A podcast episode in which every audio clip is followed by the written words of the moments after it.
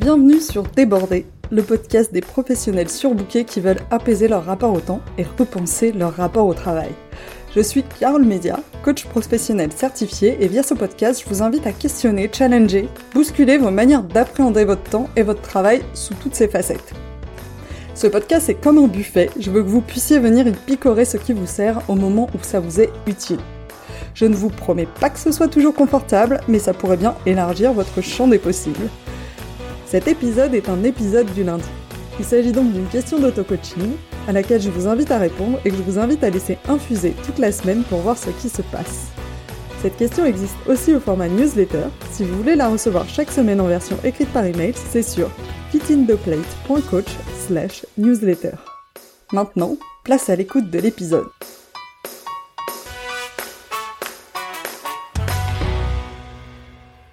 Hello à tous c'est en mode travaux chez moi, donc j'espère que je vais pas avoir genre un coup de perceuse au milieu de l'enregistrement. Euh, je le souhaite. J'ai mis, euh, j'ai réglé le micro pour qu'il y ait pas trop de bruit extérieur, mais euh, mais voilà. Je vous préviens.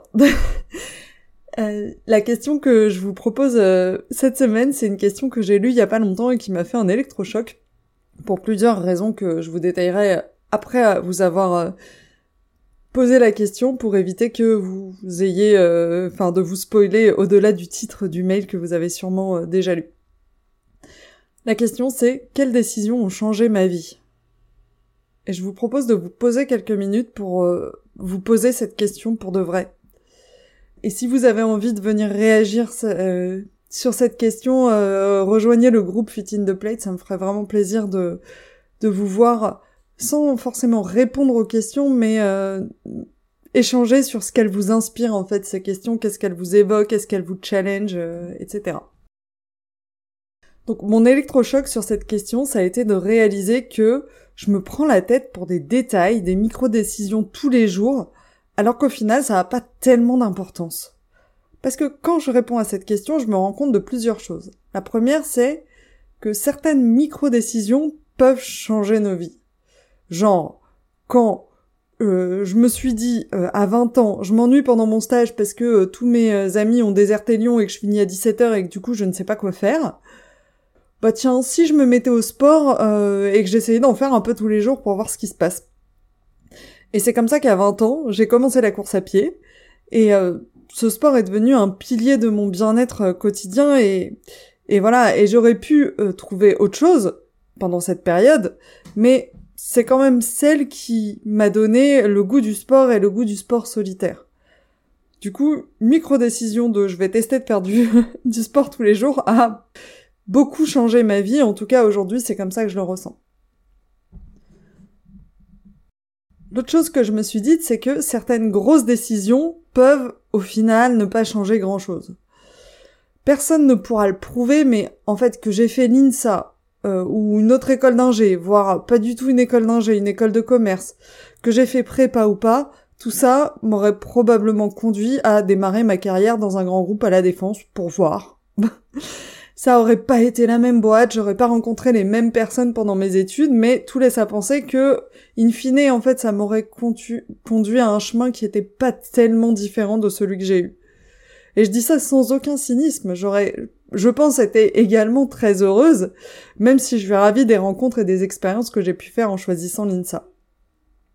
Je me dis juste que ce que je pensais être un choix décisif à 18 ans, in fine, à 35 ans, euh, c'est tout relatif. La troisième chose que je me dis, c'est que les effets annexes qui sont pas prévus ont souvent plus d'impact que nos motivations premières pour lesquelles on a pris nos décisions.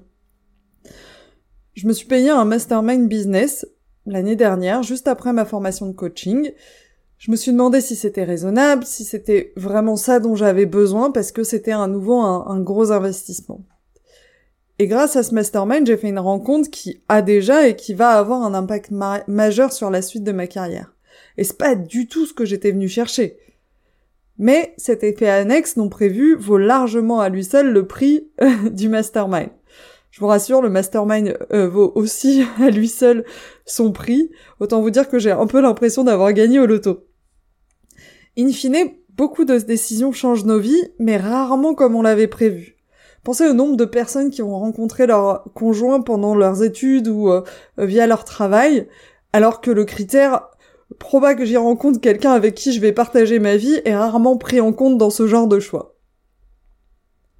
La quatrième chose que ça m'a inspiré, c'est que, in fine, c'est pas vraiment la décision qui change nos vies, mais toutes les actions qu'on va faire et qui sont dans le sens de cette décision. Nos macro-décisions, donc la décision, ce qu'elle fait, c'est qu'elle va simplifier tous les choix, toutes les autres micro-décisions que je vais prendre dans mon quotidien. Et ça, ça marche que si je suis 100% engagé dans ma décision. Quand je suis 100% engagé dans une décision, je fais tous mes choix quotidiens dans le sens de cette décision. Et là, la magie de l'effet cumulé, qui est un phénomène selon lequel de petites actions répétées régulièrement ont un impact majeur sur notre vie, opère. Si je décide de faire un marathon et que j'y suis 100% engagé, je vais m'organiser pour. Si je décide de déménager et que j'y suis 100% engagé, je vais m'organiser pour. Si je décide d'apprendre l'anglais, de perdre 3 kilos, de passer du temps avec ma famille, pareil. Tout va passer par le fil de cette décision, toutes mes décisions, toutes mes actions. Et c'est ok de prendre une décision et de se rendre compte qu'au final on n'était pas complètement engagé. Parce que tester nous aura permis de comprendre pourquoi. En fait, ce que je retiens vraiment de cette question, c'est qu'on jamais, peut jamais vraiment savoir à l'avance ce qui va avoir un impact dans notre vie. Donc, pourquoi ne pas juste expérimenter ce qui nous fait envie, ce qui nous attire, et faire le bilan après coup, plutôt que d'essayer de dresser le bilan avant d'avoir testé. Venez vraiment nous dire ce que, ce que vous inspire cette question dans le groupe, euh, ça me ferait vraiment plaisir de vous y voir, et ben, je vous souhaite une excellente semaine. Je vous remercie d'avoir écouté cet épisode jusqu'au bout. Je vous invite à vous demander ce que vous en avez appris et surtout comment vous pouvez appliquer cet apprentissage dans votre quotidien. Si cet épisode vous a fait penser à quelqu'un, n'attendez pas pour lui transmettre, ça pourrait changer sa journée et par la même occasion, ça m'aide aussi vraiment beaucoup. Si vous souhaitez me contacter pour me faire part de vos feedbacks, me soumettre des idées de thèmes ou de personnes à rencontrer, ce sera avec grand plaisir. Vous avez trois moyens pour le faire soit par email à mon adresse carole at fitintheplate.coach, sur LinkedIn sur mon profil Carole Mesia, sur Instagram sur le compte fitintheplate-du-bas coaching. Sentez-vous libre de me contacter, je me réjouis d'échanger avec vous là-bas.